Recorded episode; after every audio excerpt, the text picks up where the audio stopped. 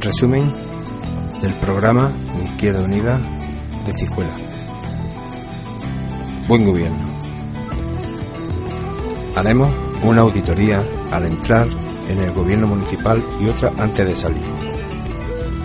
Para que el ayuntamiento tenga las cuentas y los procedimientos claros, caiga quien caiga.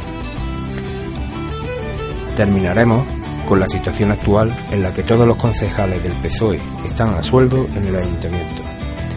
Sueldos deben estar en sintonía con su anterior puesto de trabajo. El gasto en funcionamiento tiene que bajar al menos un 50% del que mantiene ahora. Vamos a mantener durante nuestro mandato una recuperación paulatina de todos los servicios privatizados por el PSOE para conseguir una mejor gestión, más económica y que el empleo que produce sea en Cijuela.